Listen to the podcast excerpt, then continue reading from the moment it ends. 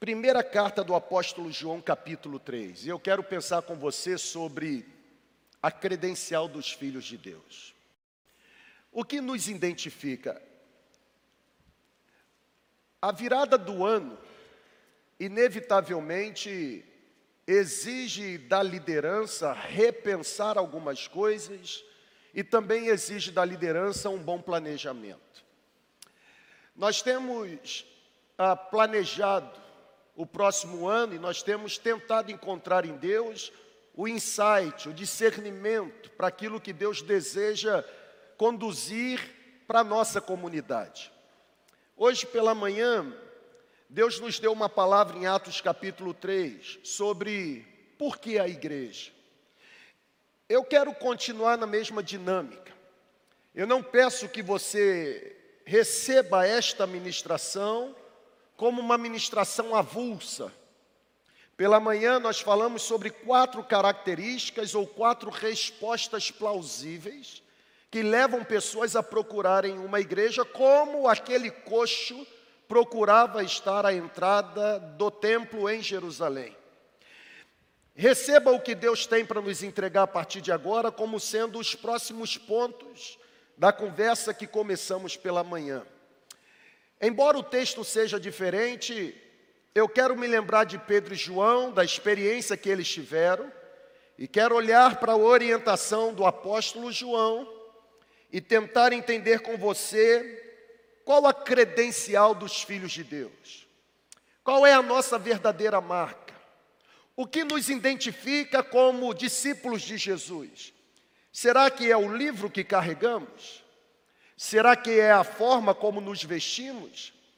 Será que é aquilo que rejeitamos? Será que é a forma como nos expressamos? A Bíblia, ela traz para nós o que de fato nos credencia, o que nos chancela, o que nos identifica como verdadeiros filhos de Deus. Vamos ao texto, por favor, primeira carta do apóstolo João, capítulo 3, do versículo 11 ao versículo 18.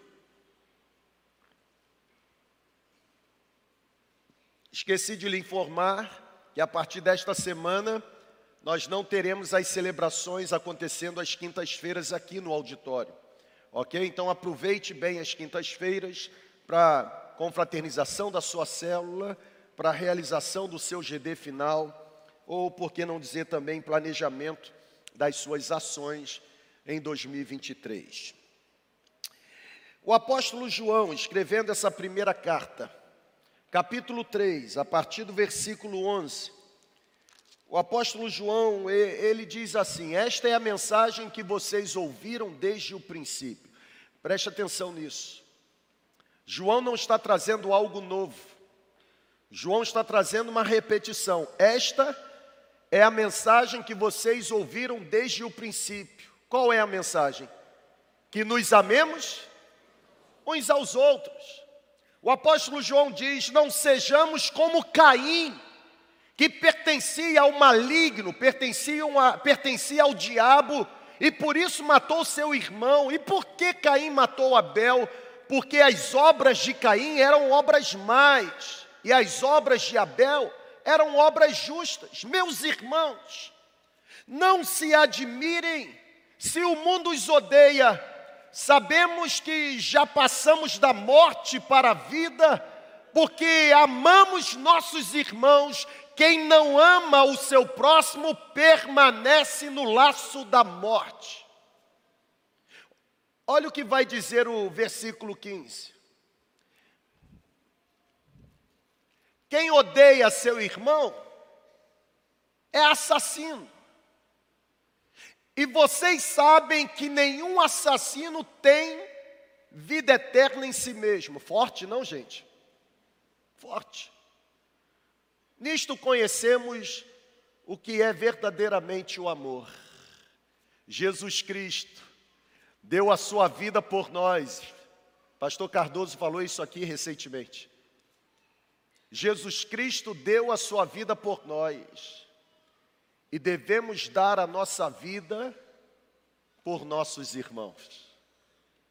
Se alguém tiver recursos materiais e vendo seu irmão em necessidade, não se compadecer dele, ó, a ministração da manhã voltando, hein?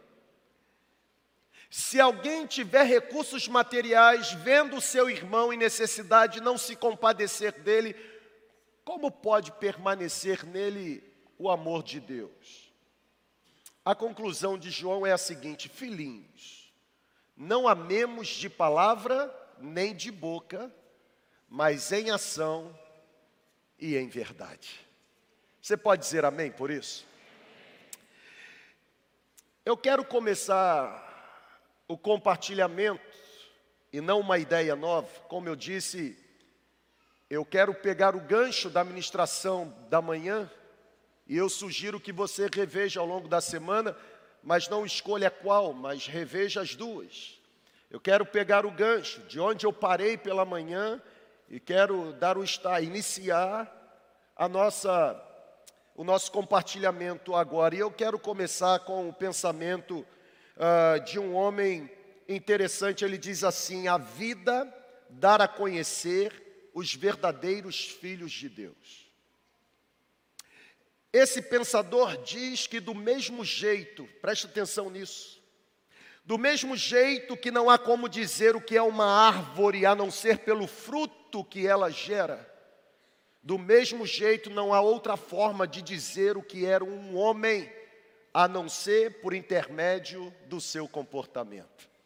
Talvez seja por isso que os antigos dizem: quer conhecer uma pessoa, entregue para ela uma dose favorável de autonomia.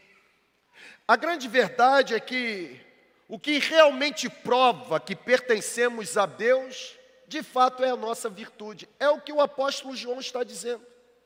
Para o apóstolo João, a virtude do ser humano está em amar o seu próximo. Na verdade, o Brook ele afirma que a vida é uma oportunidade para aprender a amar. Todos os dias Deus coloca diante de nós cenários propícios para que atos de amor sejam manifestados por meio das nossas atitudes.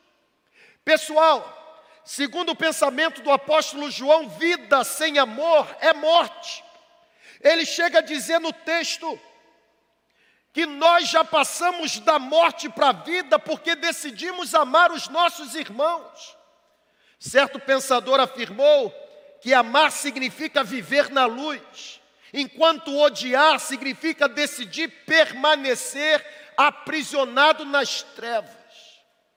Eu fiz questão de destacar o versículo 15, porque no versículo 15, o discípulo amado, o apóstolo João, ele contundentemente afirma que quem não ama o seu irmão comete homicídio.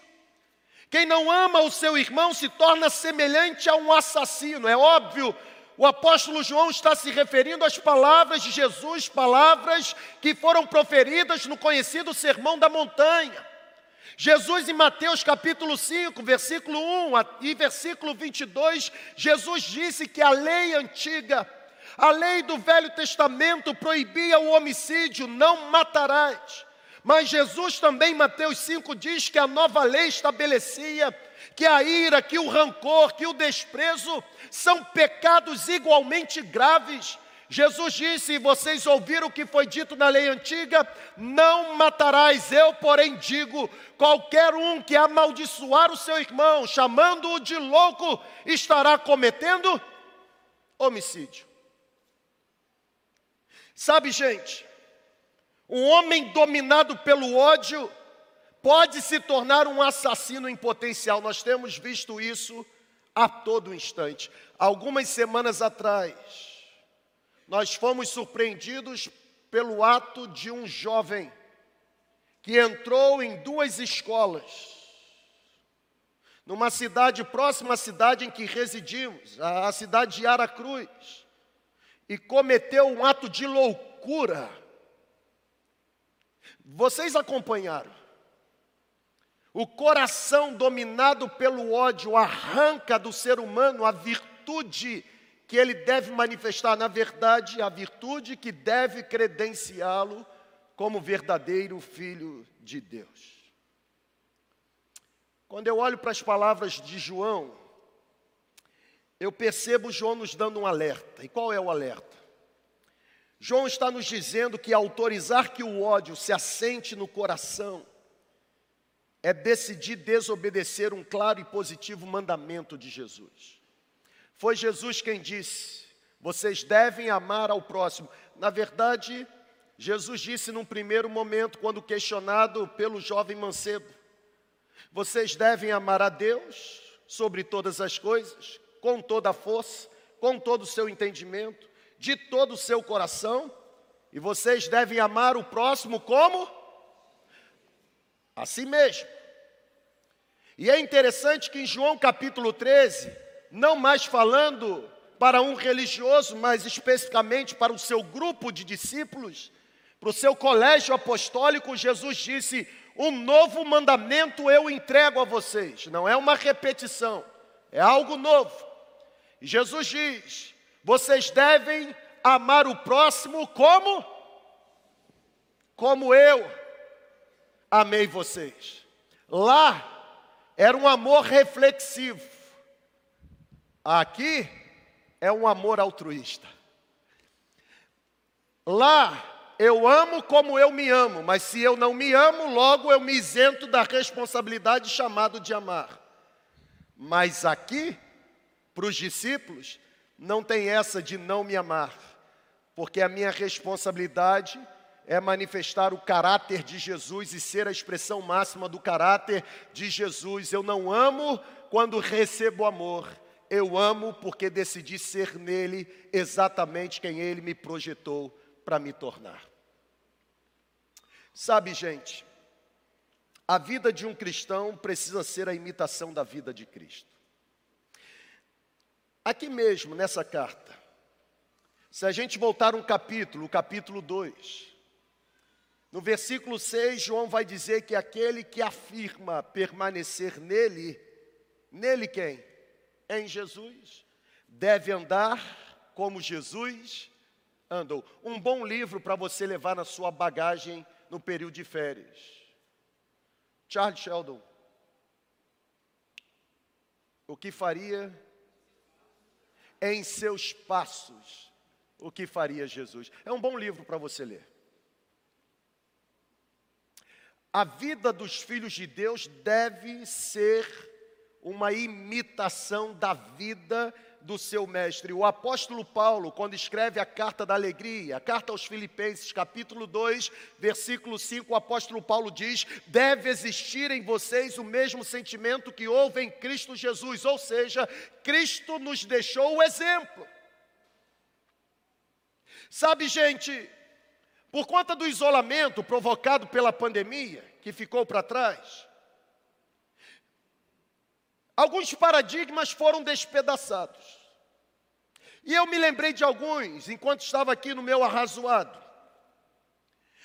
Quando eu olho pelo retrovisor e percebo a fase que todos nós enfrentamos, fase de isolamento social, de desespero, alguns transformando o isolamento em solidão, a igreja foi obrigada, por meio da sua liderança, a vencer alguns paradigmas, paradigmas que foram construídos ao longo dos anos.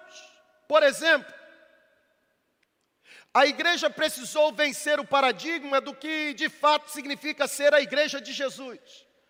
Por quê? Porque na época do isolamento provocado pela pandemia, aqueles que são templolátricos, aqueles que idolatram o prédio, Aqueles que acham que igreja tem CEP porque a igreja é prédio, eles perceberam que, mesmo com a ausência da reunião do prédio, a igreja continuou agindo, a igreja continuou pregando o Evangelho, eles tiveram certeza de que a igreja nunca foi o prédio que ela possui.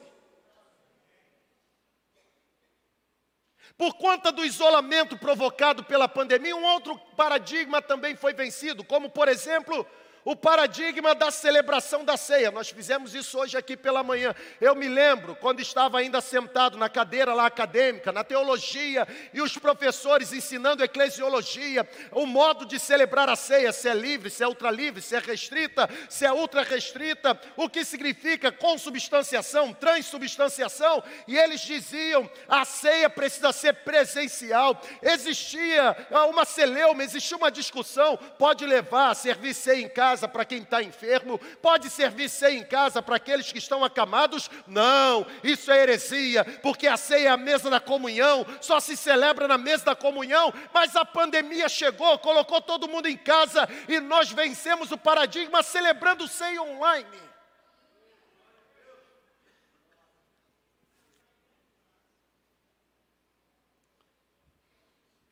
Como eu apanhei. Na verdade, é interessante aqui em Campos, pastorear a segunda igreja. Apanha todo dia, mas é copiado em todo momento. Até mesinha as pessoas compram igual. É um negócio interessante, né? Criticam, mas copiam.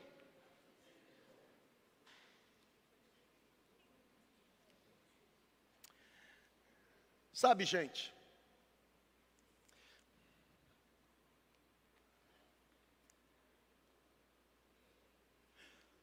Tem um paradigma específico que nós quebramos. Tá rindo de quê? Ah, tá. Ela é bonita.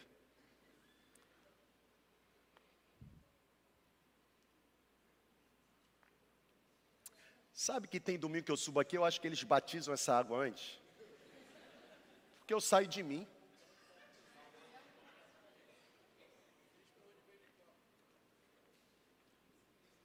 Posso passar um endereço onde vende o copo.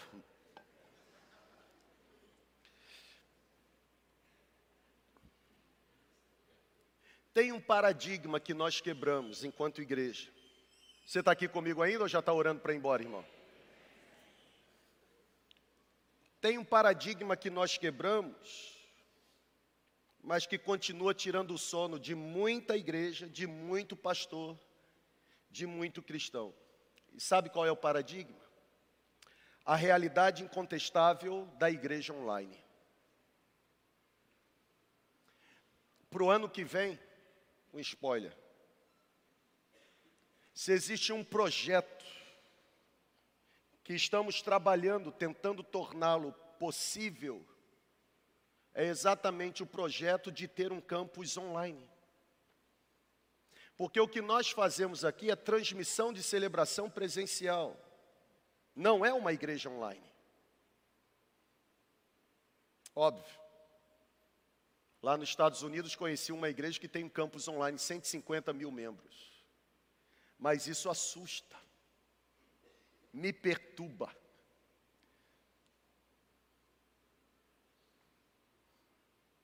Você está sentado no sofá, ar-condicionado ligado, a manta por cima, balde de pipoca numa mão, uma xícara de Coca-Cola. No... Eu estou vendo você.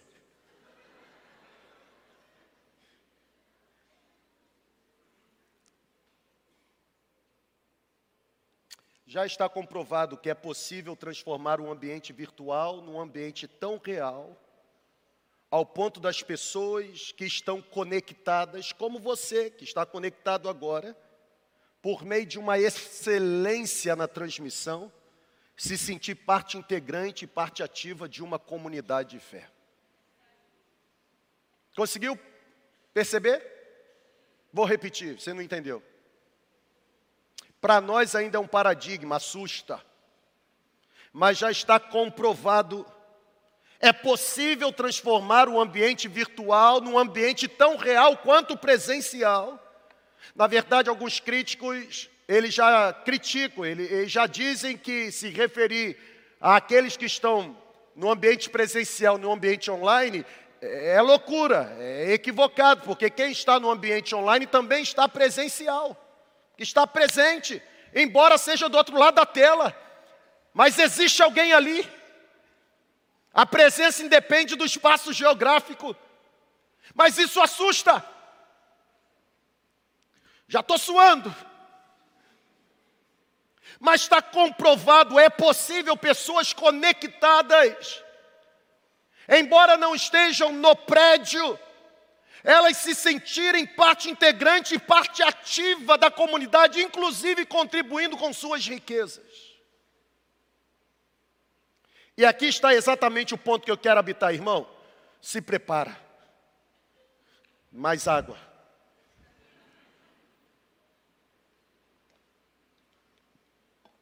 O maior desafio que temos para o próximo ano enquanto igreja, igreja que se reúne no prédio, igreja que se reúne nas casas, igreja que se reúne coletivamente, igreja que se reúne online, o nosso maior desafio será estabelecer princípios que jamais poderão ser ou princípios que jamais poderão ser ignorados ou negociados.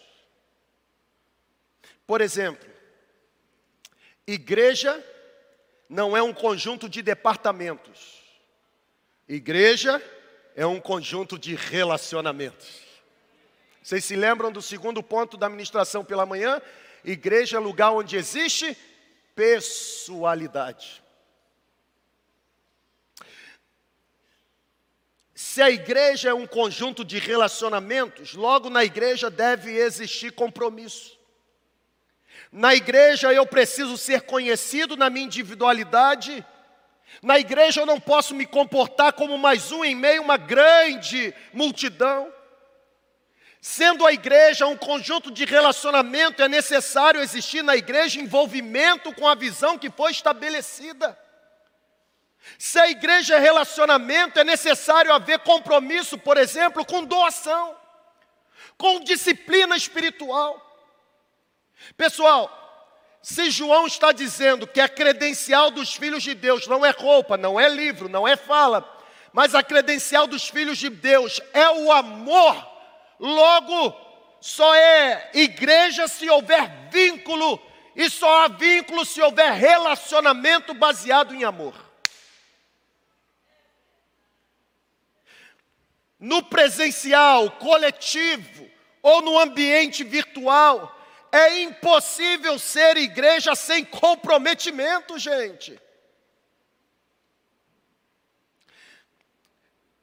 Quando a gente olha para o início do livro dos Atos dos Apóstolos, a Bíblia diz que durante o início da igreja, a igreja do primeiro século, a igreja de Jerusalém, a maior arma que os discípulos de Jesus eles tinham na sua caminhada espiritual, a maior arma que eles tinham, sabe qual era?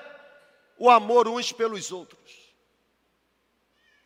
E é interessante porque se alguém entre eles passasse necessidade, a Bíblia diz que eles vendiam propriedades e bens e usavam o dinheiro arrecadado para suprir a necessidade daquele que estava em apuros. A Bíblia diz que eles eram tão generosos, tão generosos, tão cheios de compaixão, tão cheios de amor, que não existia entre eles qualquer necessitado. Eu disse pela manhã e repito: Aproveite, olhe para o seu orçamento 2022 e veja quantos meses você ocupou o seu orçamento com um campo dizendo misericórdia, compaixão, ajuda necessitado, resposta de Deus. Repito, a forma como você expõe o seu orçamento revela quem domina o seu coração.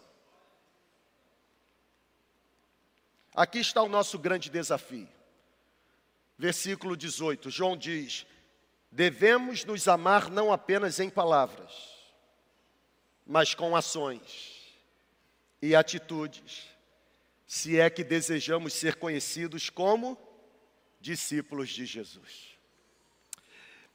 Uma forma de você demonstrar amor nessa noite, após a celebração, é saindo por aquela porta e à sua direita adquirindo, por exemplo, um panetone que está sendo oferecido ali. Porque aquele panetone que está sendo oferecido ali, ele tem um objetivo. Ali não é para dar lucro para um comerciante. Na verdade, ali não é para produzir lucro para alguém que trabalha e o seu negócio é panetone. Aqueles panetones estão sendo oferecidos pela Cristolândia. E adquirir um panetone daquele é manifestar ato de amor, de misericórdia, de dizer não apenas com palavras, eu estou envolvido na grande comissão, mas também com um bolso. Me permita, o João ele chega a dizer, e eu li isso no texto, ele chega a dizer assim: quem pois tiver bens do mundo, e vendo seu irmão em necessidade, fechar-lhe o coração. Como o amor de Deus pode permanecer nele? Irmão, o que Deus me dá, eu não posso usufruir tanto ao ponto de me esquecer da responsabilidade que eu tenho com o próximo.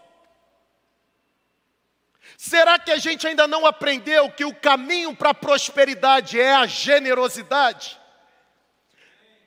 A alma generosa prosperará, e aquele que atende quando necessitar também será atendido. Aleluia!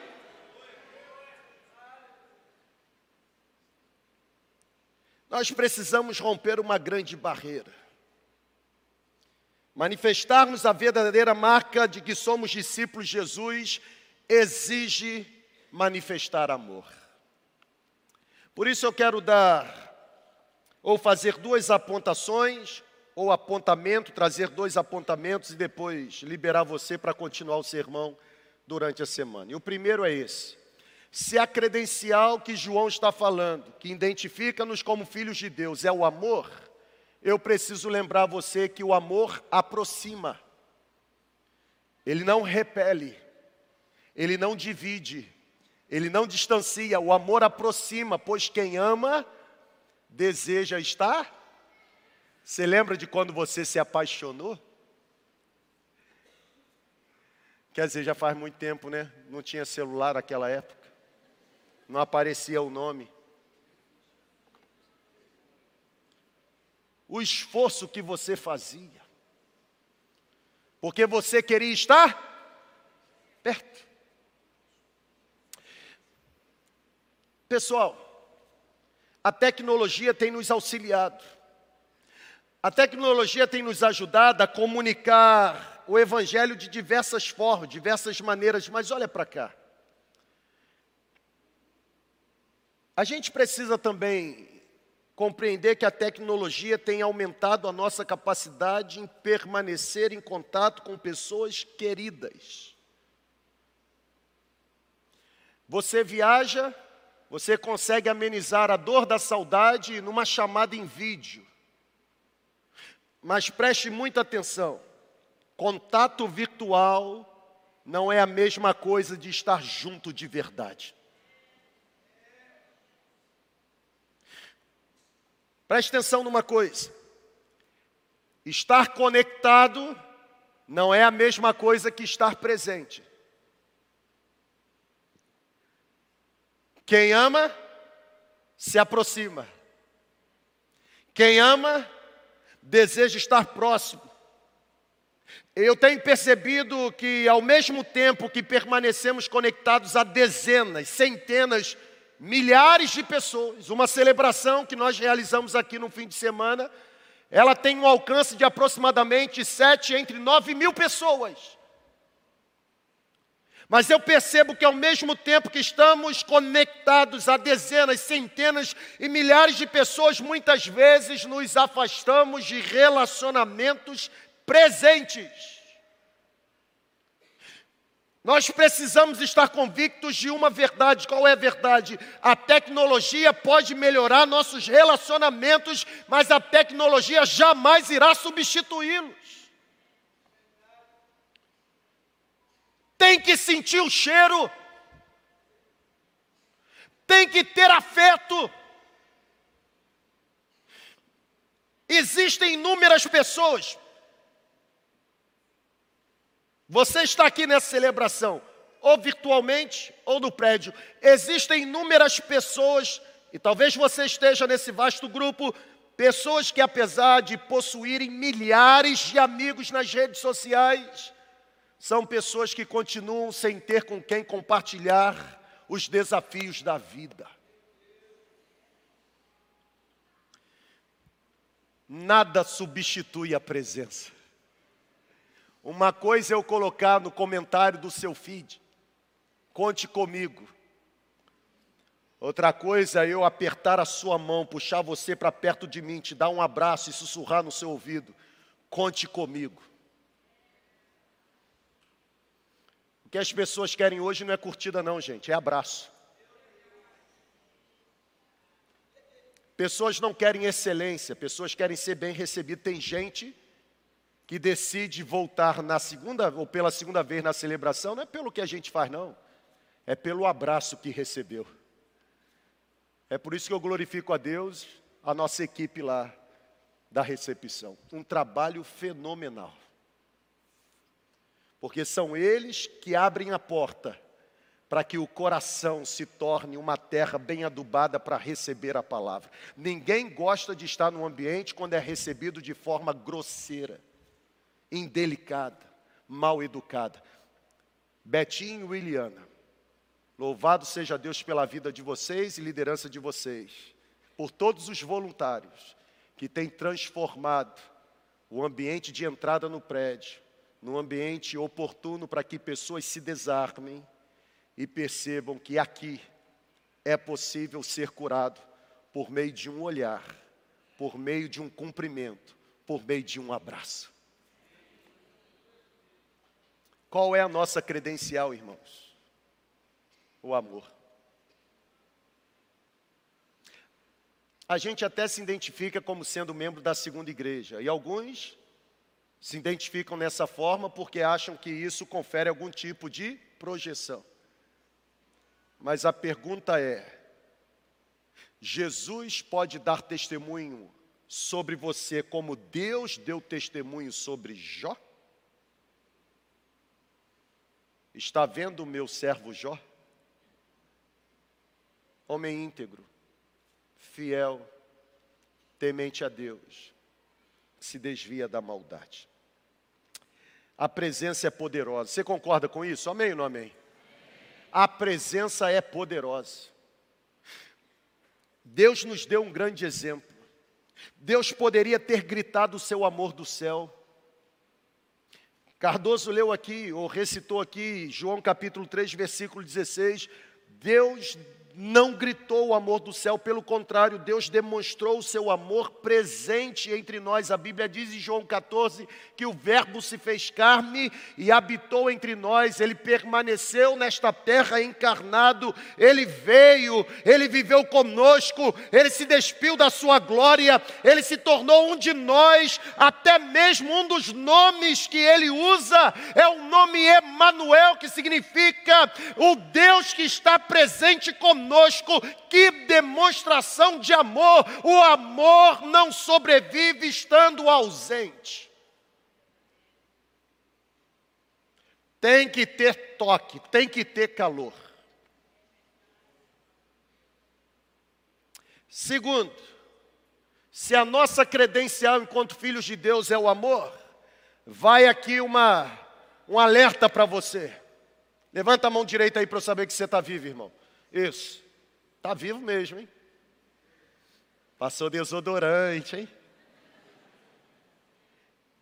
Qual é o alerta? Se a nossa credencial é o amor, não confunda interatividade com intimidade. Na verdade, me permita colocar mais um ponto.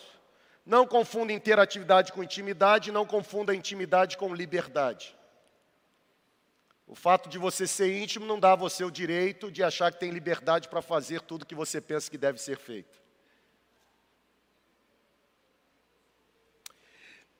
O amor não apenas interage, na verdade, o amor gera intimidade. Preste muita atenção. Antigamente, eu não sou desse tempo antigamente, eu sou recente. Mas antigamente, na época do nosso irmão Wagner Amaral, antigamente, muito tempo atrás, algumas décadas atrás, antigamente, quando alguém dizia que determinada pessoa era um amigo, sabe o que se entendia? Quando alguém dizia assim, Elísio é meu amigo, o que se entendia é que o Elísio era alguém completamente presente. Se via todo dia. Conversavam todo dia. Se relacionavam todo dia, porque antigamente amigo era alguém com quem compartilhávamos interesses, com quem compartilhávamos segredos, com quem tínhamos laços profundos de relacionamento. Antigamente, amigo era alguém que gostávamos de ter por perto, é alguém com quem demonstrávamos atos de amor. Hoje, por influência midiática que sofremos, amigo pode ser qualquer pessoa que você nunca encontrou no mundo real. Amigo nos dias de hoje pode ser alguém que decidiu seguir ou apreciar tudo que você publica na sua linha do tempo. Na verdade, a quantidade de curtida que ele faz dá a você a sensação de uma amizade profunda que se estabeleceu. Pessoal, vamos acordar. A nossa credencial é amor. Não se ama estando ausente. Amor exige relacionamento, relacionamento gera intimidade. Intimidade é diferente de interatividade. Amar significa manifestar intimidade pessoal. Você não precisa de tantos amigos virtuais quanto você tem necessidade de amigos reais.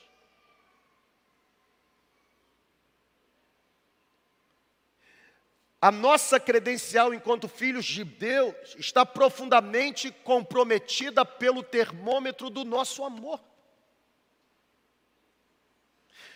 Amar significa estar reunido de verdade. Amar significa estar presente fisicamente, não apenas por meio virtual. Você pode, você pode selecionar as melhores palavras para enviar uma mensagem para alguém, mas nada se compara com o encontro pessoal, nada se compara com olho no olho, nada se compara com calor humano, nada se compara com um abraço.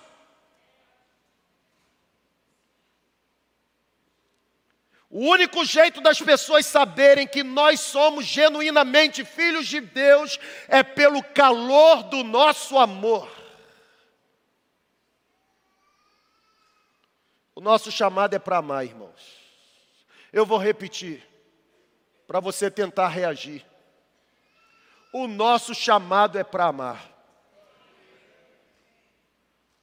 Pega essa frase aí e guarda com você.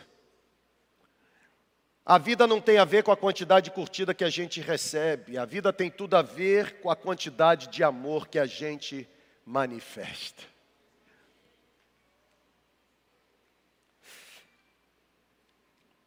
Posso dar uma sugestão final? Sim ou não? Sim ou não? Pare de curtir o que as pessoas estão postando e comecem a curtir quem as pessoas estão se tornando.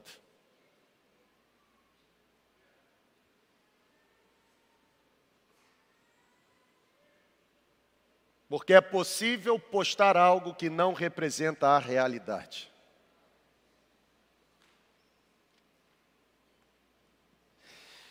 Eu vou concluir.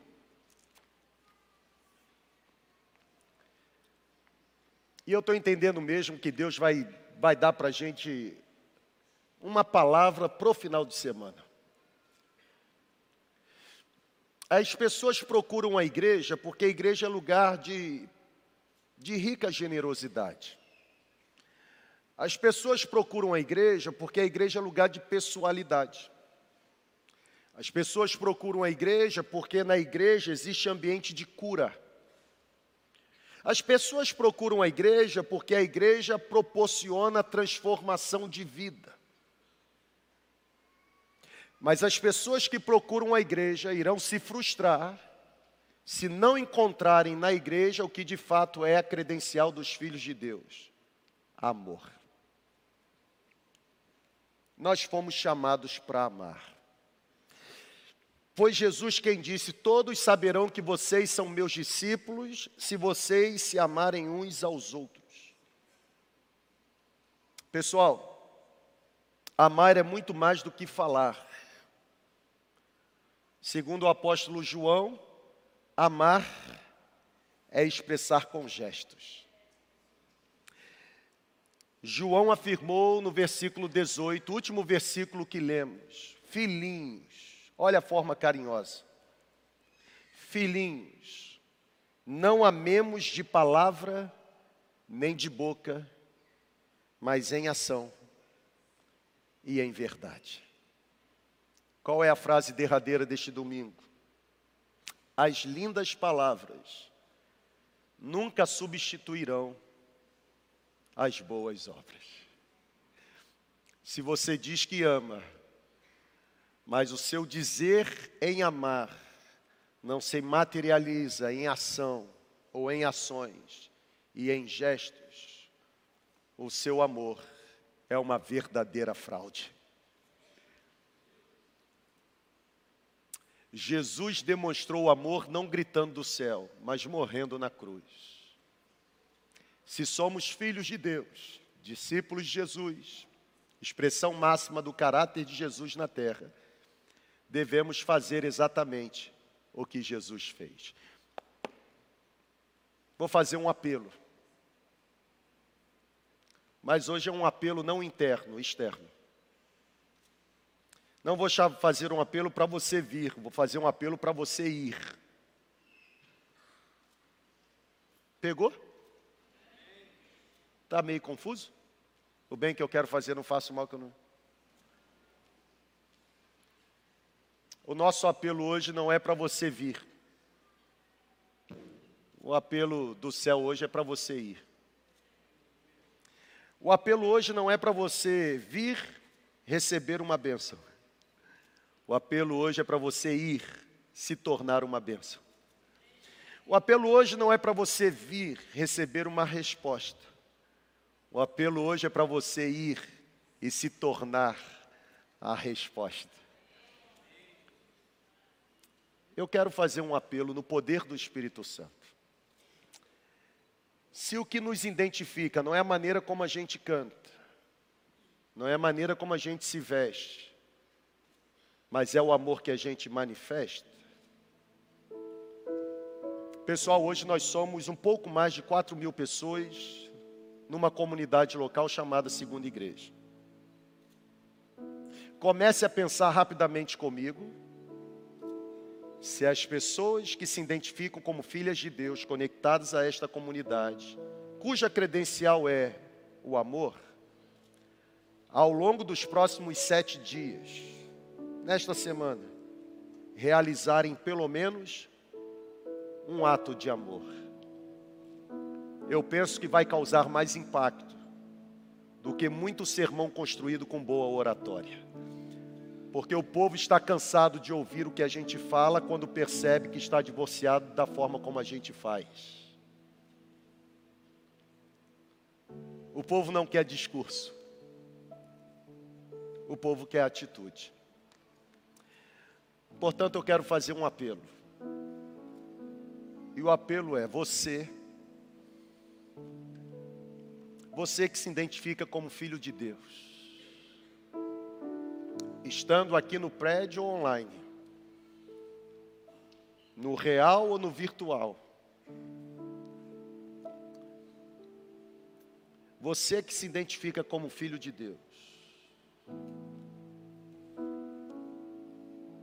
Você não deseja manifestar a sua credencial por meio de atos de amor? Eu quero fazer um apelo. Se você deseja ser um instrumento de Deus nesta semana, é específico, é pontual, é para esta semana. Se você deseja ser um instrumento nas mãos de Deus para nesta semana, aproveitar pelo menos uma oportunidade que Deus vai te dar para realizar pelo menos um ato de amor. Eu não sei qual ato de amor você vai realizar. De repente é lavar a louça a semana toda.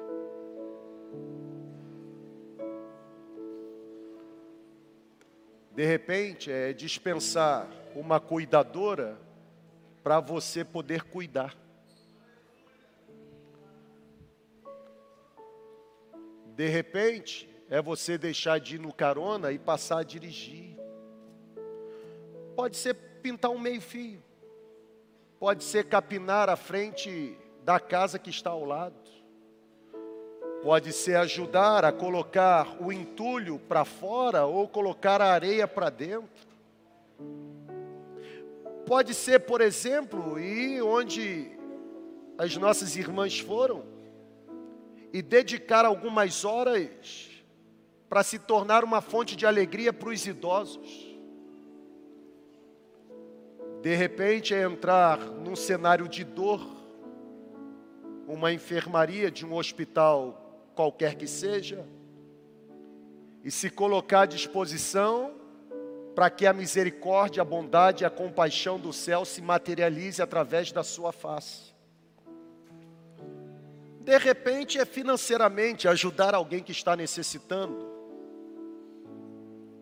socorrer alguém que está precisando. Eu não sei qual ato de amor, mas uma coisa eu tenho certeza: se pelo menos nós que estamos nesta celebração, no prédio ou no virtual, dermos carteirada nessa semana, como filhos de Deus, a minha credencial é o amor. Alguma coisa diferente vai acontecer na cidade. Sem palavra. Sem palavra. O problema é que a gente está falando muito e agindo pouco. A gente quer convencer com discurso. Discurso impressiona a gente. O que impacta é a essência de vida. Se você deseja ser um cano desobstruído, para que o amor do céu passe por você, em alcance alguém nesta semana, fique em pé e comece a pedir a Deus a oportunidade. Diga para ele, irmão, só fique em pé se você for cumprir. Deus não se agrada de voto que não é cumprido. Você que está ficando em pé, olha, olha para cá, por favor. Pode ser que o Espírito Santo já esteja colocando na sua mente o que você precisa fazer. Pode ser que o Espírito Santo já esteja começando a fazer, habitar na sua mente o que você precisa realizar. Vamos fazer aqui um combinado? Na semana que vem, se o seu rosto não estiver diferente, ah, você não encontrou o caminho do que significa viver para Jesus. Há maior alegria em dar do que em receber. Que atos de amor nesta semana se tornem abundantes, a começar pela nossa comunidade. Vizinhos serão abençoados, pessoas dentro de casa serão abençoadas. Você que é filho, que tal você vigiar a semana toda, para passar a semana toda sem fazer uma malcriação para os seus pais? Um ato de amor. É difícil, eu sei. Você diz assim: ah, mas meu pai me irrita.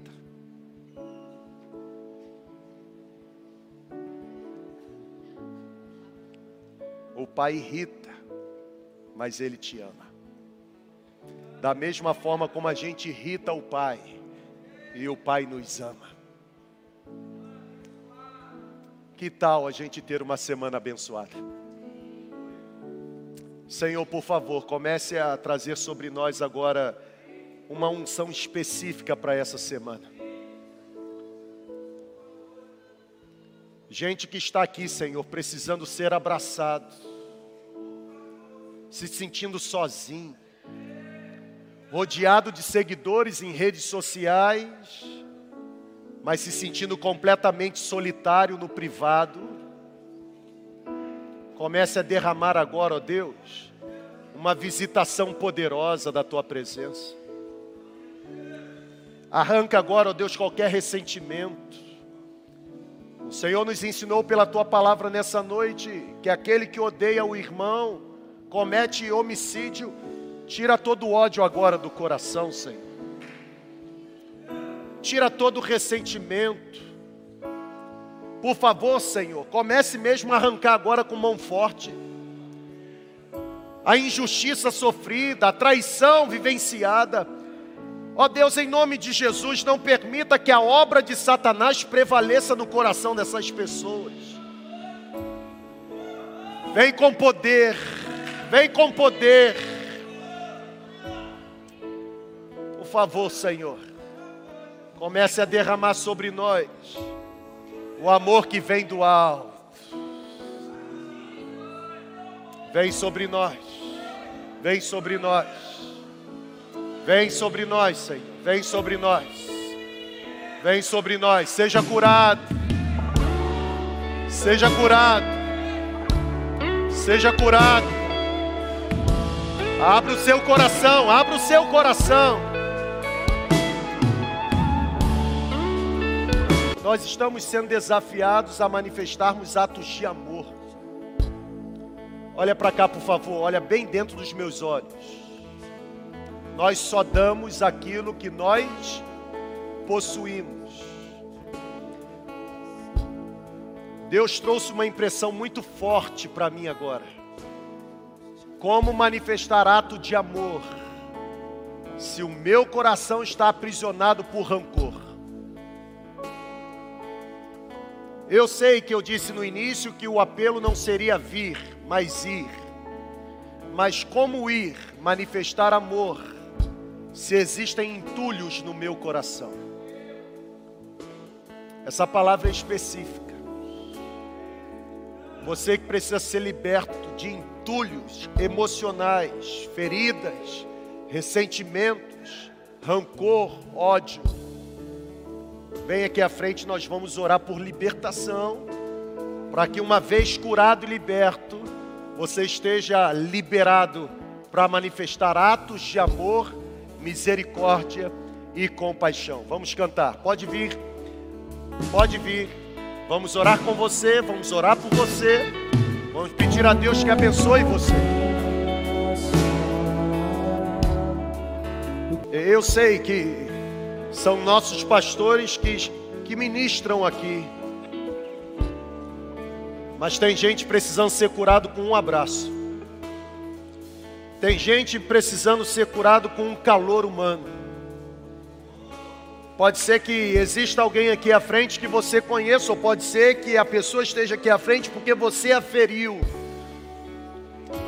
Ô irmão, nós não, não sabemos a dimensão no mundo espiritual do cenário que está sendo criado. Sai do seu lugar, vem aqui manifestar. Talvez seja o primeiro gesto de amor que você vai realizar essa semana. Eu quero que você se agarre mesmo a alguém aqui. Se você conhece, vem aqui, por favor. Deixa Deus usar você. Se torne agora os braços estendidos do amor de Deus. Se torne agora o raio-x do coração do Pai. Pode vir, pode vir. Tem vaga aqui à frente, ajude aí a liberar. Vem mais para frente, ajude a liberar. Pode vir. Eu queria que todos quantos estão aqui fossem abraçados por alguém. Será que tem gente aí que pode ser mensageiro da paz nessa noite e trazer alento, ser um instrumento de cura, trazer conforto, trazer nessa hora calor humano? Deixa Deus usar a sua vida, deixa Deus usar as suas mãos. Que seja o Senhor tocando através de você, que seja o Senhor ministrando através de você. Pode sair do seu lugar, pode vir, pode vir. Tem gente que será curado com um único abraço. Tem mais gente aqui precisando ser abraçado, irmão. Oi, irmão, em nome de Jesus, tem gente aqui precisando ser abraçado. Vem procurar alguém aqui, vem abraçar em nome de Jesus. Venha. Tem gente aqui agora sendo abraçado, como esperava ser abraçado por um pai, nunca foi. Deus está curando você de qualquer tipo de espírito de orfandade. Você tem um pai, ele te ama, ele te resgatou, ele te comprou com sangue. Você não precisa mais viver no cenário da dor. Venha para fora, venha. Venha para fora. Nós repreendemos toda prisão emocional nessa noite e pedimos que, pelo poder de Jesus, você seja liberado liberado para prosseguir liberado para prosseguir. Receba a cura do Senhor, receba a cura nos seus pensamentos, receba a cura nos seus sentimentos. Seja curado em nome de Jesus. Seja curado em nome de Jesus. Seja curado. Que o Senhor te abençoe. O Senhor guarde o seu coração, a sua mente. Que o Senhor proteja os seus passos. Que o Senhor cure o seu coração. E que o coração curado manifeste obras de amor celestial. Saia dessa celebração, mas saia levando dentro de você a certeza de que a boa obra que o Senhor começou, Ele é fiel para aperfeiçoá-la. Seja as mãos estendidas da graça, se torne o ombro oferecido para ouvir o lamento ou receber o pranto os seus joelhos se dobrem em intercessão, para cobrir de alguma forma aqueles que se sentem feridos, necessitados ou desesperados. Que atos de amor sejam abundantes a partir desta semana, a partir desta comunidade. Usa, Senhor, o que temos, não é nosso, é do Senhor usa quem somos. Apresentamos tudo ao Senhor nessa hora e pedimos: transforme tudo isso em arma poderosa ao longo dessa semana, para que a nossa cidade seja inundada por atos de amor, e atos de amor resultem em transformação de vidas para a glória do Teu nome. Nós oramos em nome de Jesus. Amém. Deus abençoe. Graça e paz.